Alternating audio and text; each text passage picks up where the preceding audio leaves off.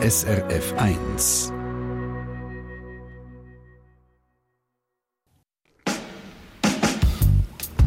SRF 1 Doppelpunkt. Am Mikrofon die Monika Erni.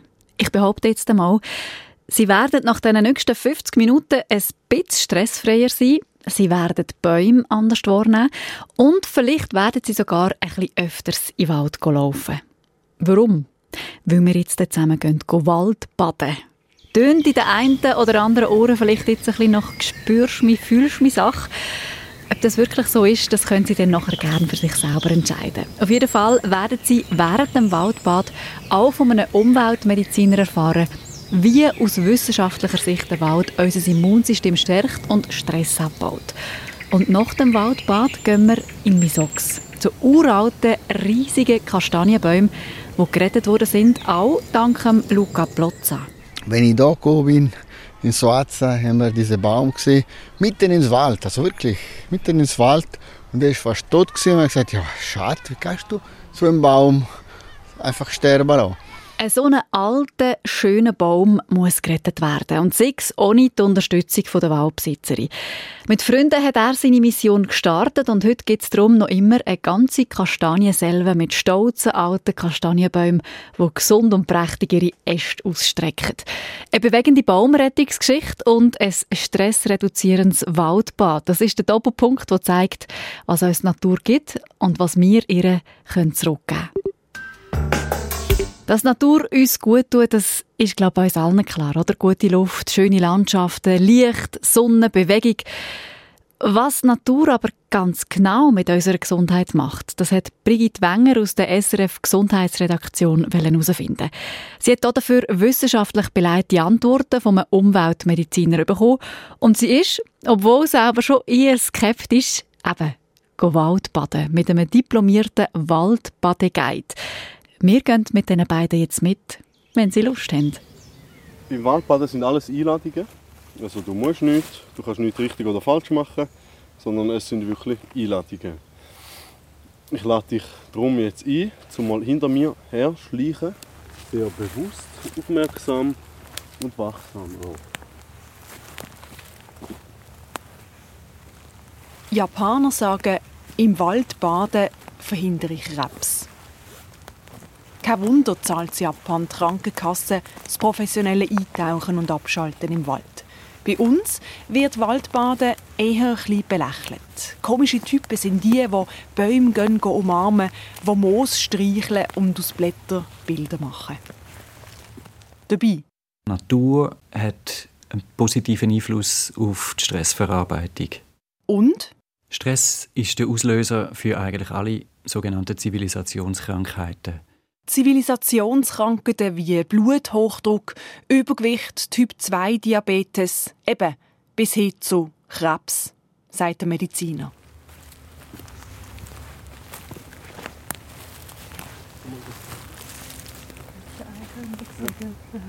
Psst, ein Eichhörnli. Jetzt beim Joggen wahrscheinlich nicht gesehen. Ich habe schon viele Füchse und so gesehen. Füchse und Reh, Eichhörnchen sowieso. Sogar Wildzöi habe ich schon gesehen beim Joggen. Oder Gämse. Also mein Name ist Hassan Hajesh. Genau, richtig. Und ich bin von der Erlebniswelt Waldbaden Ostschweiz, der Gründer und Inhaber und begleite die Leute in eine ganzheitliche Entspannung. Hajesh. Genau. Sage ich das einigermaßen richtig? Ja. Hajesh ein libanesischer Name. Der Hassan und ich stehen schon mitten im Wald bei Rockwil im Thurgau. Wir haben beide etwa die gleiche Frisur, die langen Haare hinten am Kopf zusammengebunden. Er hat einen Bart, ich nicht. Ich tue den duzen, ist einfacher. Hassan, ich persönlich und ich glaube, ich bin nicht die Einzige, bei einem Waldbaden gegenüber eher ein bisschen skeptisch eingestellt. Ich habe das Gefühl, ja, ich kann ja auch joggen im Wald, es gibt mir ja auch etwas. Ich weiß, die Natur tut mir gut. Kommst du Schlag damit, wenn ich ein bisschen skeptisch bin? Absolut. Also da ist nichts, was für mich irgendwie neu ist. Dass die Leute eher zurückhaltend sind. Das Waldbaden ist etwas, was bei uns noch nicht so bekannt ist. Und darum eben viel vielleicht auch mit irgendwelchen Esoterikvereinen verbindet oder so und das Gefühl haben, dass man da sind ein paar lustige im Wald. Aber wenn man mal ein bisschen sich genauer damit befasst, dann sieht man, dass das alles sehr wissenschaftlich fundiert auch ist, dass da diverse Studien das belegen, dass genau die achtsam oder der achtsame Aufenthalt im Wald sehr einen positiven Effekt auf unser Wohlbefinden, wie aber auch auf die körperliche Gesundheit hat. Also Esoterik-Ecke, spürst mich Ecke kann ich weglegen. Hat nichts mit dir zu tun. Richtig, ja. Also Gefühle sind da. Gefühle sind im Alltag da. Die können wir beim Waldbaden nicht einfach draussen lassen. Aber es geht nicht eben um irgendwelche spirituelle Erleuchtung zu erlangen oder so etwas. Also wir sind sehr geerdet unterwegs. Was verstehst du unter Waldbaden? Das Waldbaden das ist eine angeleitete Entspannungsmethode in und mit der Natur, basierend auf der Achtsamkeit, wo es darum geht, in erster Linie zu entschleunigen, seine Sinn öffnen. Wir haben im Alltag sind wir, haben wir unsere Filter drauf, weil sonst würden wir gar nicht klarkommen. Wir haben so viel Reiz, die auf uns einprasseln, permanent. Und mit diesen Filtern schützen wir uns.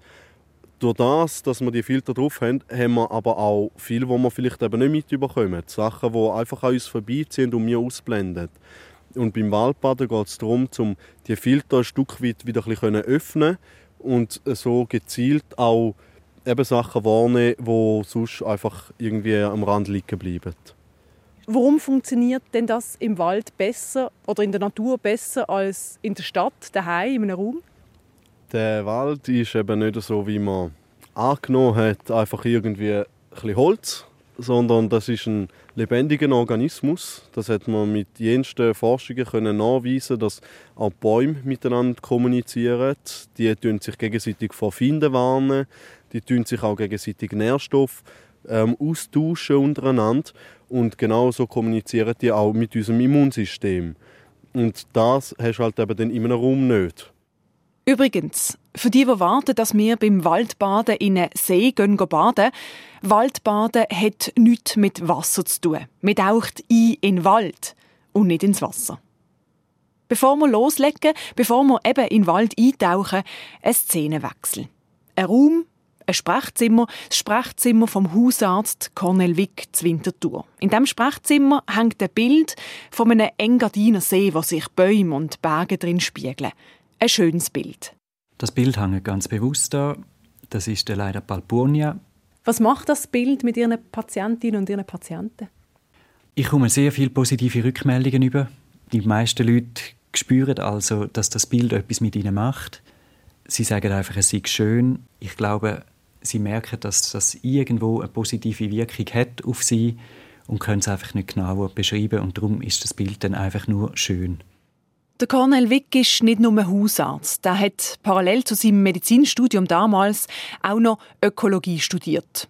Heute verbindet er die beiden Sachen, Medizin und Umwelt, zur Umweltmedizin. Fasziniert und überzeugt haben ihn schon umweltmedizinische Beobachtungen aus den 80er Jahren.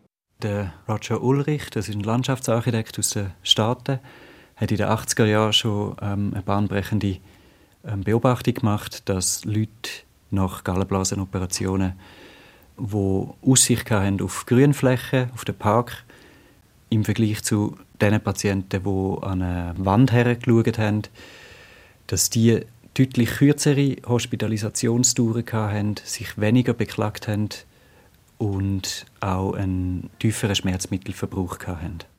Schon nur die Aussicht auf die Natur tut uns Menschen gut, lässt uns schneller heilen, entspannt uns. Man konnte zeigen, dass wenn man nur schon einen Blumentopf anschaut, dass die Herzfrequenz senken lässt, weil wir uns in den Blumentopf schon Blumen mit vorstellen.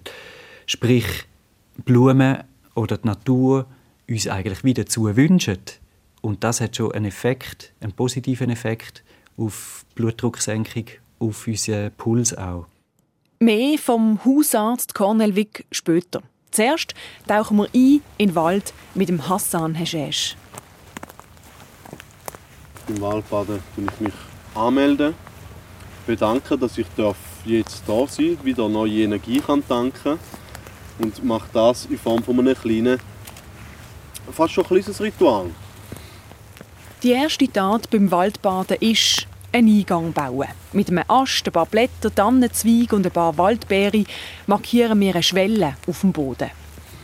Ich nehme mir vor der Schwelle einen Moment Zeit, mich anmelden, bedanken und dann bewusst eintauchen. Ich gehe voraus und lade dich ein, um nachher ebenfalls dich beim Wald anmelden, so wie es für dich stimmig ist. Nimm dich auf der anderen Seite wieder in Empfang. Der Hassan steht vor der Schwelle, denkt etwas und macht einen Schritt über die Schwelle drüber. Ich mache das Gleiche. Ich stand vor der Schwelle, denke, dass ich nach dem Schritt über die Waldbeere in den Wald eintauche, finde es immer noch ein bisschen komisch und mache einen Schritt über die Schwelle drüber. Ich fühle mich auch nach der Schwelle noch gleich wie vor der Schwelle. Da wären wir. Wie ich vorher schon gesagt habe, kommunizieren Bäume miteinander, helfen sich gegenseitig. Also über die Wurzeln. Über die Wurzeln, genau. Dann funktioniert Kommunikation auch über Terpene, Duftstoff. Terpen. Das ist ein Begriff, der für das Waldbaden wichtig ist. Es sind eigentlich ätherische Öle, die die Pflanzen produzieren. Auch der Hausarzt Cornel Wick kommt nachher auf Terpen zurück, aber zuerst der Waldbadeguide Hassan. Wo man herausgefunden hat, dass wenn ein Giraffe zum Beispiel an einem Baum knabbert, kennst du das Beispiel? Nein. Nicht? Wenn ein Giraffe an einem Baum knabbert, findet ja der Baum das nicht so wahnsinnig cool. Weil wenn der einfach unkindert da könnte essen, dann wäre der ziemlich gleich mal kahl. Darum fängt der an Bitterstoff zu produzieren. Es geht etwa 10 Minuten, bis die Blätter von dem Baum komplett bitter sind. Sodass der Giraffe, wenn er weiter essen will, Bauchweh bekommen. Und darum geht er dann weiter. Logische Schlussfolgerung, er geht zum nächsten Baum, oder? Funktioniert aber nicht. Weil der Baum hat während dem, der Giraffe bei ihm war, noch, Schultiere rundherum, bis zu einem Umkreis von 100 Metern, hat er die alle schon gewarnt. Und die Bäume fangen, bevor der Giraffe bei ihnen ist, fangen sie schon an, die Bitterstoff zu produzieren. Und so funktioniert dann halt die ganze Kommunikation. Genau. Und warum sind die Blätter nicht schon von Anfang an bitter? Ja, ich denke, das ist ein Abwehrstoff. Das ist wie, vielleicht wie wenn wir Fieber bekommen, wenn wir krank sind. Und wir haben ja nicht permanent Fieber, sondern das ist dann wie so ein Schub, so ein Schutz. Und genau so funktioniert das auch bei den, bei den Bäumen. In Japan ist das Shinrin-yoku, das Waldbaden, seit den 80er Jahren fest im Gesundheitssystem implementiert. In Japan gibt es darum auch ganz viel Forschung auf dem Gebiet.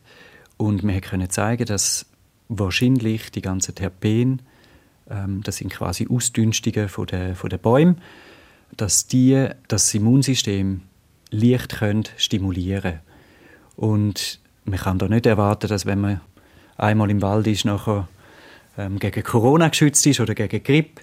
Aber wenn man das regelmäßig macht, hat man können zeigen, dass das doch einen positiven Effekt hat auf das ganze Immunsystem und man insgesamt bessere Abwehrkräfte entwickelt. Die Japaner gehen noch etwas weiter als der Hausarzt Cornel Wick. Die Japaner sagen, dass Terpen sogar das Krebsrisiko verkleinern können. Und das ist keine neue Erkenntnis. Der japanische Waldmediziner und Forscher Jin Lee hat das schon vor drei Jahren in der SRF-Fernsehsendung Einstein gesagt. Meine Experimente haben gezeigt, dass Terpene Immunzellen wie die natürlichen Killerzellen stimulieren und das verstärkt die Wirkung der Immunfunktion. Jean Lee und sein Team sehen darin den Beweis, dass die Kraft der Bäume auch gegen organische Leiden helfen und sogar Krebs verhindern. Wir schließen daraus, dass Waldbesucher ihr Krebsrisiko vermindern können, indem sie die Aktivität der natürlichen Killerzellen steigern. Vielleicht können Ärzte in Zukunft den Wald als Medizin verschreiben. Ich habe etwas mitgebracht für uns oder für dich. Der Hassan Heshesh nimmt beim Waldbaden zwei kleine Bilderrahmen aus dem Rucksack. Leere. Ich habe ja vorher oder am Anfang gesagt, wir spielen viel mit unserer Fantasie. Ich lade dich darum jetzt ein zu einem kleinen Fantasiereisli. Wir stellen uns jetzt vor, dass wir Kunstsammler sind. Und hier im Wald hat es ganz viele sehr wertvolle Kunstwerke, die nur darauf warten, von dir entdeckt zu werden. Ich gebe dir hier mal den Bilderrahmen. Mit dem Bilderrahmen kannst du dich jetzt auf die Suche machen nach diesen Kunstwerken. Tatsächlich schaut man durch so einen Bilderrahmen jedes Blättchen, jeden Pilz, jedes Mösli, das Blätterdach viel genauer an. Konzentriert sich auf feinste Details, schaut den Wald an wie ein Gemälde. Genau diese Ablenkung, die Fokussierung auf etwas völlig Banales, die Faszination, die entspannt, nimmt uns sofort ganz viel Stress weg. Das sagt der Hausarzt Cornel Wick. Grünflächen oder einfach Natur hat letzten Endes einen positiven Einfluss auf die Stressverarbeitung, sprich auf die Stressreduktion. Messen können wir das in der Medizin mit Blutdrucksenkung, mit einer Pulsfrequenzsenkung. Wir weiß auch, dass es äh, Cortisonausschüttung reduziert und letzten Endes auch zum Beispiel zu einer Verbesserung von der Schlafqualität und zu der Schlaflänge führt. Weniger Stress dank Natur. Das klingt jetzt nach ein bisschen wenig Medizin, nach ein bisschen wenig Wissenschaft. Ist es aber nicht. Stress ist der Auslöser für eigentlich alle sogenannten Zivilisationskrankheiten. Bluthochdruck, Übergewicht, daraus resultierend dann der Typ-2-Diabetes, also Zuckerkrankheit im Alter. Das alles sind Folgen vom Stress. Wenn man es noch weiter denkt, ist letzten Endes auch Krebs immer eine Form von übermäßigem Stress. Und man darf nicht vergessen, wir sind heute ganz, ganz vielen Stressoren ausgesetzt. Wir haben Lärm, wir haben ähm, Pestizide in der Umwelt, wir haben Strahlungen. Es sind ganz viele Stressoren, die wir gar nicht bewusst wahrnehmen. Und darum ist es umso zentraler, dass man die Stressoren, die wir bewusst wahrnehmen, dass wir die können reduzieren können. Mit Stress meint der Mediziner also nicht das Gleiche wie wir Laien. Medizinischer Stress ist nicht Hektik oder zu viel zu tun beim Arbeiten. Medizinischer Stress ist alles, was unseren Organismus belastet, was uns mit der Zeit krank macht. Sei es schlechte Luft, sei es Lärm, sei es ungesundes Essen, sei es psychische Belastung. Was also bringt die Natur unserer Gesundheit? Ganz einfach. Sie biegt das wieder grad, wo wir mit unserer modernen Lebenswelt kaputt gemacht haben. Sie nimmt uns den Stress, wo wir uns selber antun haben. Natur ist lebensnotwendig. Aber braucht es dafür ein regelmäßiges Bad im Wald? Beim Waldbaden haben wir im Wald zugelost. Wir sind gelaufen wie Füchse, gestanden wie Bären, haben umgeschaut wie Eulen, haben die Vieh geschnauft. Wir haben keine Bäume umarmt, nein, aber wir haben Moos gestreichelt und Tannennadeln gegessen. Für ein Fazit sitzen Hassan Heshesh und ich auf dem Waldboden und trinken eine Tasse Fichtentee aus dem Hassan seiner Thermosflasche. Nur heißes Wasser und Fichtennadeln. Schmeckt übrigens erstaunlich gut, wie ein richtiger Tee. Du hast das ja am Anfang gesagt und das ist eben etwas, was ich auch viel höre von Leuten. Ich bin viel im Wald, ich gehe viel spazieren mit dem Hund im Wald oder dann hat mich jetzt wundert, wie du das jetzt, nachdem du mal das Waldbaden wirklich erlebt hast, wie du das jetzt so siehst. Für mich ist jetzt der grösste Unterschied von dem, was wir heute Nachmittag gemacht haben, zu joggen, ist, dass ich wirklich viel mehr darauf schaue, was es so um hat. Mhm. Am Boden schaue, Pilze sehe, äh, verschiedene Ästformen sehe. Also viel mehr Detail habe ich jetzt natürlich bewusst angeschaut, mhm. als wenn ich sonst in den Wald mhm. gehe das ist für mich der große Unterschied, wo ich auch das Gefühl habe, wo mir eben die Aufmerksamkeit auf etwas anderes legt als so der Alltags, die Alltagsgedanken. Mhm. Ich habe mich jetzt nicht in einer anderen Materie gefühlt, als wenn ich joggen den Wald. Mhm. So. Und wie ist es mit der Wertschätzung so am Wald gegenüber? Also ich glaube, ich habe grundsätzlich schon eine hohe Wertschätzung mhm. im Wald gegenüber oder einfach so Landschaften, verschiedene Landschaften gegenüber ich finde das schön, dass man über eine Schwelle kommt. Das hat jetzt mir aber nicht so viel gemacht. Aber ich glaube, arm sind die Leute, die diesen Reichtum nicht sehen, wo eine, mhm. wo eine Landschaft, ist jetzt das ein Wald oder eine andere Uferlandschaft, das tut mir ist Armut. Also von dem her die Details sehen und wahrnehmen und auch staunen drauf. Ich glaube, das ist Reichtum fürs Leben so, mhm. oder für, einfach für mein Leben jetzt. Mhm. Mhm. Meine Skepsis vom Anfang im Waldbaden gegenüber ist schon nicht ganz weg. Ich schiebe es immer noch ein bisschen in Gespürschmi Ecke. Ich habe nicht das Gefühl, dass es mir mehr bringt als meine geliebte Joggingrunde. Aber das Gespüren vom Wald, das Wahrnehmen mit allen Sinnen, die frische Luft und die verschiedenen Grünen, dass das gut tut, das glaube ich nicht nur, das ist wissenschaftlich belegt. Egal ob mit Waldbaden, mit Joggen, mit Hund laufen, mit Spazieren, mit Wandern, wie auch immer. Und eben, wenn Sie Mühe haben während dem Spaziergang oder dem Joggen im Wald, weg von der inneren Einkaufsliste, weg vom Streit mit dem Schatz oder vom Briefstab auf dem Bürotisch zu kommen, warum nicht einfach einmal mal einen leeren Bilderrahmen mitnehmen und den Wald fokussiert zum Kunstwerk werden? Das ist die Sendung Doppelpunkt und wir haben jetzt gerade einmal mehr eindrücklich zu hören bekommen, was uns Menschen Natur geben kann. Wie ist es umgekehrt? Was können wir Menschen der Natur geben. Jetzt hören wir die Geschichte von einem Kastanienwald im Misox im Bündnerland, wo in den letzten 20 Jahren vom Mensch profitiert hat. Vom Luca Plozza zum Beispiel. Der hätte keinen Bilderrahmen gebraucht, um den Kastanienbaum wahrzunehmen. Ein Bilderrahmen wäre wahrscheinlich sogar viel zu klein gewesen, um den riesigen, uralten Kastanienbaum mit im Wald einzurahmen. Aber ein trauriger Anblick muss das damals gewesen sein. Riesige alte Bäume am Sterben. Was der Luca Plozza dann gemacht hat, um den Wald zu retten, ist eine besondere Geschichte. Der SRF 1-Redakteur Jürg Oeninger ist ihr nachgegangen und ist dafür in das kleine Bündnerdorf Suoza gereist.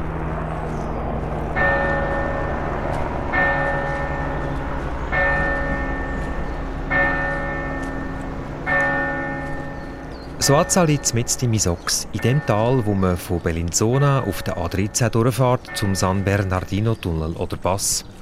Ein Dorf mit 320 Einwohnerinnen und Einwohnern. Ein Hotel hat es, Restaurant, ein Gemeindehaus, eine Postfiliale und zwei Kirchen. Und es hat einen Kastanienwald, ein Kastanienselve mit uralten, riesigen Kastanienbäumen. In der Kaffeebar ist Hochbetrieb. Es ist die 9 Zeit. Die Böstlerin, der Schreiner vom Dorf und andere Handwerker sitzen an den Tisch, trinken Kaffee oder essen Nussgipfel.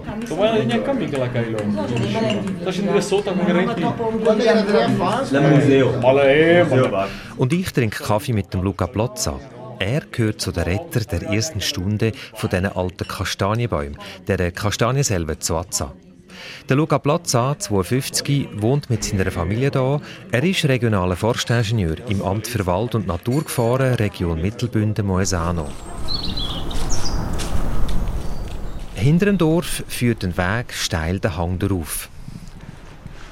Wir stehen hier an der Grenze von drei Landschaften. Drei Landschaftstypen, oder? Wir sind gerade an der Grenze zu Häusern, das ist Dorf, oder? Und dann oben gibt es die Kastanien selber geöffnet mit Wiese unter, unter die Bäume. Und äh, da unten haben wir Wald. Der Luca Plazza läuft schnell darauf und ich dicht hinter ihm her. Ich bin gespannt auf die uralten Mammutkastanienbäume. Früher war hier, wo wir starten, äh, Kastanien selber, aber vor allem im Mittelalter wahrscheinlich äh, ist alles terrassiert, wahrscheinlich Felder mit einigen Kastanienbäumen. Nachher war im 19. Jahrhundert äh, Wiesen und Kastanienbäume und ab Zweiten Weltkrieg alles bewaldet und in 1996, wie wir gestartet haben, die Projekte, war alles Wald. Also nur Wald, Wald, Wald, Wald, Wald. Der normale Wald ist für die alten Kastanienbäume schlecht, weil stehen die Kastanien mitten im Wald in diesen Linden, Fichten oder Eschen, wo alle viel höher sind als sie, dann haben sie viel zu wenig Licht und dann gehen sie zu Grund. Nach dem Zweiten Weltkrieg hat man hier die traditionelle Landwirtschaft aufgegeben, wo Kastanien zum Essen eine wichtige Rolle gespielt haben.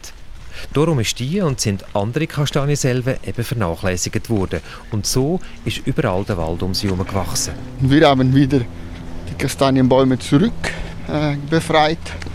Und jetzt haben wir 17 Hektaren als ursprüngliche Kastanienselven. Dann hat man also den Wald gerodet, außer der Kastanienbäume, sage ich als Laie. Falsch, sagt er als Experte. Wir haben die Kastanienbäume wieder zurück an der Licht gebracht. Und jetzt ist immer noch Wald. Jetzt ist einfach ein lichter Wald. Ja, ja. Das ist, also wenn ich das sehe, so, das ist eine, eine Riesenarbeit gewesen. Ja, das ist eine Riesenarbeit. Ein Quadratmeter Kastanienselve kostet genau wie ein Quadratmeter Autobahnbau. Also das sind riesige Kosten, ja. Aber Resultat sieht man jetzt. Und man muss aber ständig schauen, dass nicht wieder neue Bäume wachsen, oder? Also das ist äh, das A und Z von dem ganzen Projekt. Also ohne Unterhalt da muss man gar nicht anfangen. Man muss äh, den Unterhalt sicherstellen. Und der Unterhalt äh, in den Kastanienselven ist einfach, äh, also vor allem nur mit landwirtschaftlicher Be Bewirtschaftung. Also ohne landwirtschaftliche Bewirtschaftung muss man eine Kastanienselve gar nicht äh, wieder erstellen.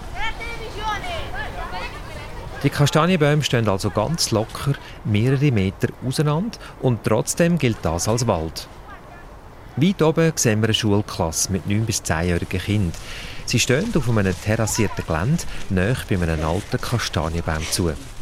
Und je weiter auf wir kommen, desto mehr Kastanienbäume sehen wir. Die, wie alt sind etwa die da, die Älteren da? Was wir jetzt sehen, sind nur Jüngere. Wir sind schon später die Älteren. Das sind vielleicht da 100-Jährige nur. Jünger, ja, das ist auch schon alt. Ja, okay. Aber sagen wir, das ist 100-jährig ungefähr, ja.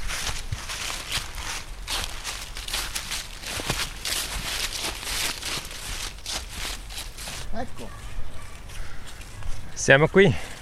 Das sind die Monumentalbäume von Soaza.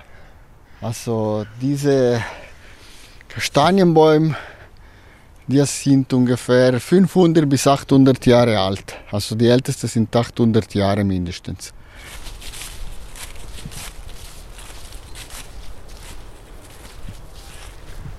Wie eine Wand, eh? Unglaublich. Steht einfach da. Ja. Wir stehen da vor einer Morella. Das ist ein Riesenkastanienbaum mit äh, 8,50 Meter Meter Umfang, also ein riesig dicker Baum. Und das ist äh, Qualität eben Morella, das ist eine Varietät Morella.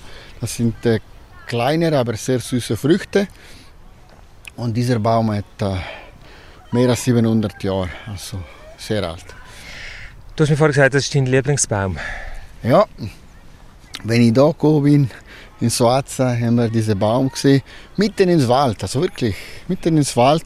Und er ist fast tot gewesen. Und ich gesagt, ja, schade, wie kannst du so einen Baum einfach sterben lassen? Und äh, den habe ich einfach die Eigentümerin gefragt, ob man könnte, man könnte den Baum äh, retten, das heißt, da Licht geben. Und sie ist aus Rom, das ist äh, eine Person aus Rom, und hat gesagt, ja, pff, interessieren mich doch keine Kastanienzelben und Kastanienbäume. Und sie hat gesagt, nein, nein, mir interessiert nicht. Wenn stirbt, ist mir egal. Und dann sind wir mit ein paar Freunden da wieder einmal raufgekommen und gesagt, nein, nein, das geht nicht. Dann haben wir gleich selber privat den Baum ein bisschen befreit. Und dann haben wir an die Eigentümerin gesagt, ja, wir haben gleich noch die Arbeit gemacht, also gratis, oder? Und sie hat gesagt, ja, wenn, wenn, wenn ein Förster die Arbeit gratis macht, sagen wir mit ihren Freunden, das heißt, muss wichtig sein. Und sie ist die Erste, die die Kastanienselven-Projekte äh, zugesagt hat, oder? Er gesagt, nein, nein, der muss wirklich wichtig sein. Und sie ist jetzt äh, ziemlich äh, stolz auf seine Kastanienselven. aber eben der Baum ist rausgestochen aus dem Wald raus. Es hat ja noch andere Kastanienbäume, aber der ist dir vor, vor allem ins Auge gesprungen. Ja, ja, das ist, äh, also jeder hat ein einen Herzensbaum, oder? Und das ist mein Herzensbaum. Jetzt möchte ich aber wissen, warum dass so ein alter Baum offenbar an dieser Weg wichtig ist für die Biodiversität. Es ist äh, nicht so ein Baum, eigentlich sagen wir 25 Meter, aber sehr dick. Und äh, richtig äh, Osten hat äh, so eine Borke, äh, dicke Borke und ein Loch in der Mitte. Und wenn man schaut, ist wie eine Wand. Das sind da, im Moment, ich messe das, das ist eins, zwei, drei, also 3,50 Meter Wand, das ist wie eine Wand, das ist unglaublich. Und auf die andere Seite, auf die andere Seite? ja, auf die andere Seite sieht man eben viele tote Stücke und das sind schon tote als Holz, oder? Aber in diesem Holz leben Hunderte von äh, Lebewesen und das heißt, da ist nur Holz tot, aber ist voll von Lebewesen. Und die Borke natürlich, die, die, die, die Formen, wo die Borke das ist wie Skulptur, das ist äh, fantastisch, oder? Jetzt eben von außen sieht es aus wie Totholz. Manchmal kommt aber aus dem Totholz, wo offenbar Käse ist, ein paar Reste wieder raus. He? Ja, also Kastanien ist wirklich stark. Also ist da, man sagt unsterblich, schon nicht unsterblich, aber wirklich sehr, sehr stark. Wenn wir jetzt hier noch zwei Meter rüber gehen, sehen wir plötzlich, und das ist ja, habe ich jetzt gesehen, Stück ist da. Jetzt sehen wir die Baum rein, der ist ja eigentlich hohl, oder? Ja, die sind sehr alt und äh, in, in, die, in, die, in der Mitte sind äh, die meisten, nicht, nicht alle, aber viele hohl, aber die überleben noch. Wichtig ist eben, dass sie Licht kriegen, das, das heißt, die Licht und dass sie gepflegt werden, weil wenn man nicht pflegt, oder, die werden immer größer und breiter und dann äh, der Gewicht von die großen Ästen einfach macht so, dass einfach der Baum sich in zwei äh, teilt oder und dann äh, stirbt einfach. Und darum muss man diese Bäume pflegen. Mhm. Und ich möchte noch etwas anderes sagen. Wenn auch dieser Baum sterben würde aus Krankheiten oder irgendwann äh, stirbt sicher auch das, muss man einfach nicht schneiden. Dieser Baum als tot bleibt dort vielleicht auch für 200, 300 weitere Jahre, aber Tausende und Hunderte und Tausende von Lebewesen können damit profitieren. Also die sind auch über ihren Tod noch wichtig. Jetzt sind wir rund um den Baum herum und du hast so verschiedene Welten gezeigt. Jetzt werde ich mal auf die Welten noch eingehen. Du hast jetzt ein paar Mal gesagt, das ist Lebensraum für Insekten, für Vögel und andere Tiere. Also äh, erzähl mal, wo ist denn welcher Lebensraum? Also wo der Holz schon äh, tot ist, dort gibt es ganz viele Ameisen natürlich, oder? Aber sonst gibt es sehr viele Käfer und andere Lebewesen, wo diese Holz abbauen. Also das ist jetzt Holz, oder? Das ist noch Holz, oder? Und das ist plötzlich Erde, oder? Und da sind wir fast die Holzstrukturen nicht mehr. Und das machen sie über Lebewesen, das so kommt, oder? Das ist ein natürlicher Prozess und das ist auch. Äh und dann gibt es überall Löcher, man sieht aber überall Löcher und dort können Vögel oder Fledermäuse leben und sich verstecken und dann auch jagen, oder? Also da hat es möglicherweise Fledermäuse drin? Ja, da haben wir vor einigen Jahren ein Monitoring gemacht und wir haben auch in diesem Baum Fledermaus gesehen. Ja. Und äh, Spechten haben wir auch, Spechtenhöhlen haben wir auch gefunden. Also Lebensraum für sehr viel, sehr viel und sehr viele verschiedenartige Tiere. Was nützt der Baum der Umgebung? Also was bringt er der unmittelbaren Umgebung? Also der Baum in sich ist äh, schattig, oder? Und, aber zwei Meter nebendran ist voll Licht, oder? Das heißt, eben das gibt eben diese gute Mosaik zwischen verschiedenen äh, Biotopen oder im gleichen Ort oder? Und vor allem gibt es Refugium oder? Es gibt viele Tiere, die dort äh, sich können sich verstecken oder? Aber in die Wiese profitieren und essen oder oder fressen in die Wiesen. Und das ist eben der, äh, sehr wichtig. Und wir haben sogar beobachtet Hasen haben wir sogar gesehen, die sich verstecken in gewissen Bäumen, oder? Und, äh, und das ist unglaublich, wenn man denkt, oder? Also es ist nicht nur ein Biotop in sich, sondern es ist ein Teil von einem Netzwerk. Genau, genau. Und noch interessant sind äh, gewisse Fledermäuse, die haben in Tessin und auch später da in Misox untersucht, äh, das ist ein kleiner Fledermaus, der eine spezielle Geschichte hat. Also wir haben in Tessin und äh, auch im Sachs durch Biologen und WSL untersucht und wir haben gesehen, dass in Kastanienselven diese Fledermäuse häufiger sind, weil die können eben in der, in der freien äh, Zone in der Nacht äh, jagen und sich dort verstecken. Und dann hat man äh, irgendwann von Rostock, das ist im Norden von Deutschland, Richtung Dänemark, gesehen, dass man äh, einen Fledermaus gefunden hat mit einem Sensor, oder? Und, und dann haben sie gesehen, ah, das kommt von Tessin. Und dann haben sie gesagt, boah, warum das? Und äh, man hat am Anfang gemacht, gemeint, das sei einfach in ein Auto irgendwo einsteigen oder weiß ich was. Oder.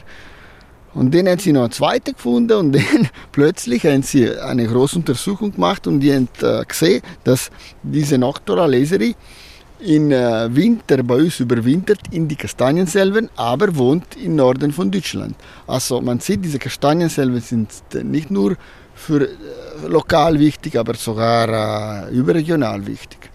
Die gegen 30 alten Riesenkastanienbäume in dieser Kastanienselve hier zu Azza, in der Gegend Mont Grand, wie es da heisst, und die zusätzlichen weiteren rund 70 Bäume sonst im ganzen Misox, hat man in den letzten 20, 25 Jahren gerettet. Man hat ihnen Licht verschafft und man hat sie gepflegt. Die schwere Äste und Teile der Bäume, die sie instabil machen, hat man rausgeschnitten. In Misox, die Mehrheit der Bäume gehören Privaten. Da konkret in Soaza sind äh, 90% der Kastanien selber gehören private Eigentümer und 10% äh, Gemeinde. Das heißt, bei dem großen Projekt, das über 20 Jahre alt jetzt ist schon, da finanziert der Kanton, Gemeinden und Private miteinander. Genau. Also 70 Prozent von Kosten werden von Bund und Kanton übernommen mit Forstsubventionen und die 30 Prozent der Restkosten werden die Gemeinden und Privaten äh, übermittelt. Ja. Und wer kümmert sich jetzt um die Pflege von, diesen von dieser Kastanie selber, von den Bäumen? Also da in Schwarza äh, gibt es eine Zusammenarbeit zwischen einem Landwirt und äh, unserer Stiftung. Wir haben eine private Stiftung gegründet, aber das ist jetzt speziell. Aber sonst im Normalfall sind landwirtschaftliche Betriebe, wo landwirtschaftliche Bewirtschaftung äh, ausüben.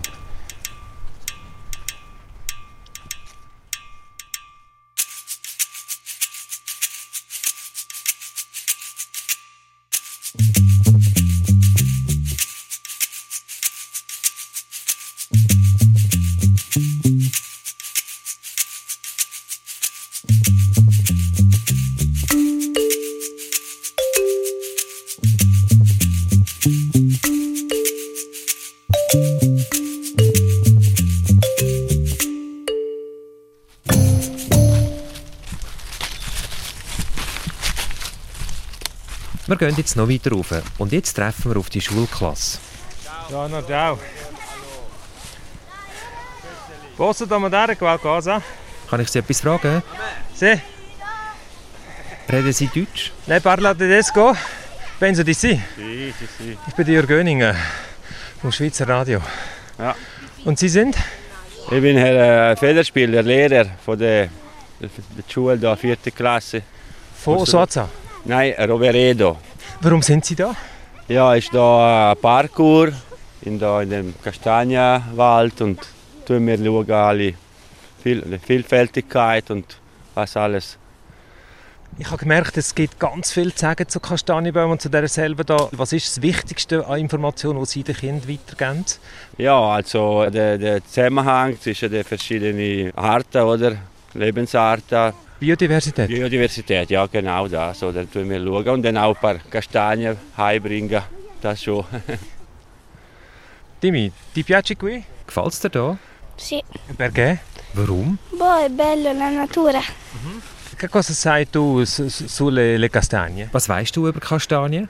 Che quando prima nascono e che sono verdi, Sie sind zuerst grün, dann machen sie die Früchte, dann fallen sie vom Baum ab und werden cadono e diventano marroni. Gefällt es dir hier? Ti piace qui? Sì, perché il sole anche viene tanto e si possono imparare tante cose. Ja, weil es hat viel Sonne und es gibt so viel dort zu sehen. E questi, eh, come si dice, alberi...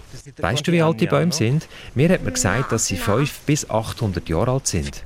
Pensavo di meno. Ich denke, sie sind nicht so alt. Allora, grazie mille. Mhm. Ciao. Eh. Dass die und andere Schulklassen hierher kommen, aber auch Erwachsenengruppen, ist kein Zufall. Der Luca Plazza, der Kopf hinter dieser Rettungs- und Pflegeaktion, hat vor 20 Jahren mit anderen zusammen eine Stiftung gegründet, die Stiftung Mont Grand. Nicht nur, um die Kastanienhain und die Landschaft mit ihrer Biodiversität zu erhalten, sondern auch, um das Wissen weiterzutragen. Auch das Wissen um die Kultur rund um die Kastanienbäume. Wie man früher Kastanien mit ihrer stacheligen Hülle vom Baum oben abgeholt hat, mit welchen Werkzeugen, wie haltbar gemacht, trocknet, zum Beispiel in Dörrhäusern, zu Mehl verarbeitet tut bis heute. Kastanien die sind früher das Brot der Armen gewesen, sagt Luca Plozza. Man sagt, dass die Leute ungefähr 100 Tage, 100 Tage am Jahr entweder am äh, Mittagessen oder Nachtessen Kastanien gegessen. Das heißt ein Drittel von Jahr. Das war sehr wichtig, ja.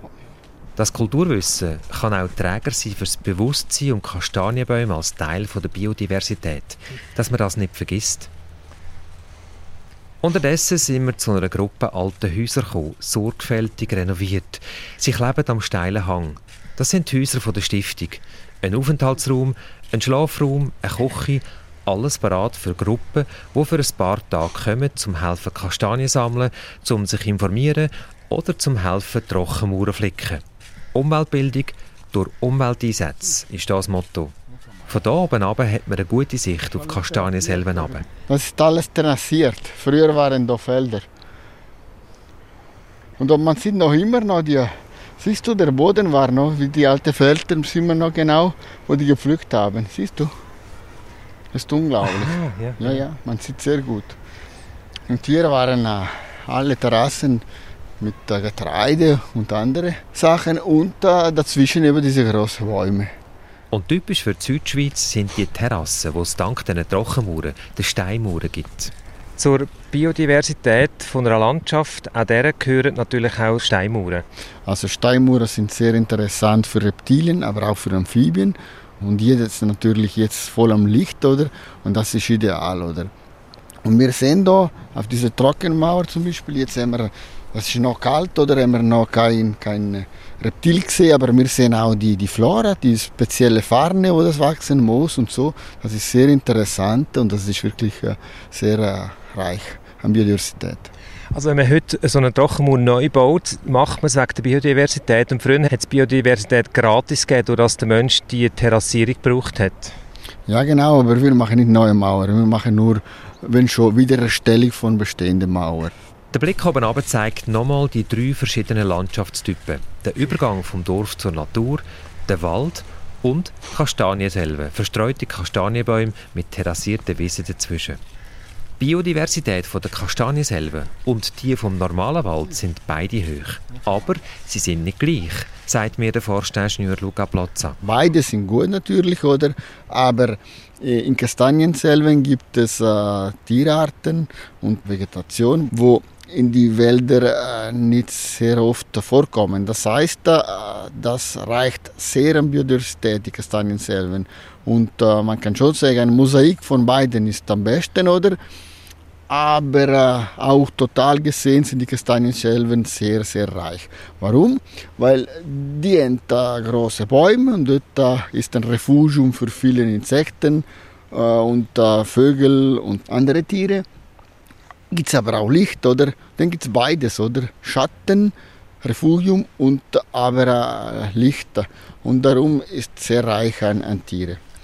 Kastanienselve Zoaza und alle anderen im Misox sind Beispiele für eine lebende Biodiversität, wo gleichzeitig auch Teil von einem ganzen Netzwerk sind, zusammen mit Trockenmauern, Wäldern, Bach und Flüssen. Ja, man muss zeigen, aber vor allem muss man die Zusammenhänge zeigen. Das ist noch wichtig, oder? Weil vor allem in der Natur, in der Ökologie hängt wirklich viel zusammen. Und wenn man die Zusammenhänge zeigen kann, oder, dann verstehen die Leute sehr viel. Die alten Mammutkastanienbäume sind Teil eines biodiversen Netzwerks, sagt Luca Plozza. Und das Netzwerk gilt es zu erhalten oder wieder neu zu machen. Im Misox und auch an anderen Orten. Die Reportage von Jürg Oeninger aus dem Misox, wo sich der Mensch seit rund 20 Jahren um einen Kastanienbaumwald kümmert und damit ein biodiverses Paradies schafft. Das ist der Doppelpunkt. Wir haben gehört, wie wir Menschen vom Wald profitieren können und auch, wie wir ihm etwas zurückgeben können. Und das Bedürfnis, Natur erhalten, Biodiversität fördern, das ist in den letzten Jahren immer mehr gewachsen. Auch hier in der Schweiz, vielleicht sogar auch bei Ihnen persönlich. Und mit ihnen zusammen hat SRF einen Teil zu dieser Biodiversität beitragen in den letzten eineinhalb Jahren hat SRF darum das Projekt Mission B, das sich für mehr biodiverse Flächen in der Schweiz einsetzt, durchgeführt. Und zum Schluss von dem Doppelpunkt machen wir jetzt noch kurz einen Schulterblick zurück auf das Projekt und führen auf die Schlussrunde von Mission B. Angela Haas ist Redaktorin bei Mission B und sie fasst uns jetzt ganz kurz zusammen, was sie da außen mit uns von SRF zusammen erreicht haben. Ja, vor eineinhalb Jahren haben wir gestartet mit der Mission B, der Mission für mehr Biodiversität. Und da haben Privatpersonen, Unternehmen, Gemeinden oder auch Landwirtschaftsbetriebe auf missionb.ch ihre neu geschaffene Grünfläche eintragen und da sind insgesamt fast zwei Millionen Quadratmeter zusammengekommen. Fast zwei Millionen Quadratmeter neu geschaffene Grünfläche, dank Ihnen, die mitgemacht haben bei dieser Mission B. Und hinter diesen Quadratmetern stehen natürlich ganz viele schöne Geschichten. Ja, zum Beispiel von Privatpersonen wie von der Familie Bachofner von Bad Ragaz im Kanton St. Gallen. Sie haben ein Carport an ihrem Haus anbauen lassen. Und immer wenn dann Frau Bachofner auf das Flachdach vom Badzimmerfenster rausgeschaut hat beim Zähneputzen, dann hat sie sich wahnsinnig genervt ab dem grauen Kies auf dem Flachdach. Sie hat dann von der Mission B gehört und so auf dem Flachdach Wildstuden für die Insekten angepflanzt. Dann haben aber auch Landwirtschaftsbetriebe bei uns neu geschaffene Grünflächen eingetragen. Zum Beispiel der Guido Häfliger von Willisau im Kanton Luzern. Er hat zum Beispiel aus einer Wiese einen Teich ausgehoben und so Lebensraum für Amphibien und Insekten geschaffen. Gerade heute Abend läuft im Fernsehen auf SRF 2 die Abschlusssendung «Jeder Quadratmeter zählt, Mission B rechnet ab». Die Angela Haas hat dort mitgewirkt und auch ganz berührende Geschichten mitbekommen. Der Landwirt, den ich vorher angesprochen habe, der hat einen Sohn, den Elias. Und er kommt in der Fernsehsendung vor und erzählt, dass er bei sich daheim Schmetterling züchtet, weil Trauben am Waldrand würden sonst von den Vögeln gefressen werden. Und das hat mich so bewegt, weil ich am Elias sein Interesse und Freude an der Natur gespürt habe. Und ich finde eben, gerade wenn wir Kinder in so biodiverse Projekte einbinden, ist das einfach die beste Schule, um dann auch im Erwachsenenalter der Natur Sorge zu tragen und das Wissen dann auch mal weitergeben Das eben in der Sendung auf SRF 2 im Fernsehen ist jetzt am 8. angelaufen, also ist eigentlich schon fast durch, jetzt kurz vor der 9. Aber bei den meisten heutigen Fernsehen kann man ja zeitversetzt schauen. Und gerade jetzt dann, am 20 ab 9 läuft der Doc-Film ebenfalls auf SRF 2 Biodiversität in Gefahr, was tun? Ebenfalls mit inspirierenden Beispielen, was Menschen für die Natur unternehmen. Den Doc-Film können Sie natürlich auch später schauen. Sie wollen ja vielleicht noch ein bisschen hier bei SRF 1 bleiben. Der ist dann auf srf.ch-doc nachher verfügbar. Und natürlich, wir sind auch im Radio diese Woche noch ganz noch an dem Thema dran. Morgen am Mittwochnachmittag von 2 bis 3 haben wir die Frage im Fokus, was denn Unternehmen für die Biodiversität machen können. So, und jetzt haben wir uns eine Stunde lang mit der Natur befasst. Ich hoffe tatsächlich, dass Sie sich jetzt ein bisschen entspannter fühlen und wer weiß, vielleicht sogar noch ein bisschen öfter und vor allem bewusster in Wald oder sonst in die Natur gehen, gehen laufen, gehen geniessen, gehen durchschnaufen und wer weiß, vielleicht auch mal einen Quadratmeter oder zwei mehr Biodiversität um ihr Daheim herum schaffen. Das war es mit der Sendung Doppelpunkt. Am Mikrofon war Monika Erni. SRF 1 Doppelpunkt Eine Sendung von SRF1. Mehr Informationen und Podcasts auf srf1.ch.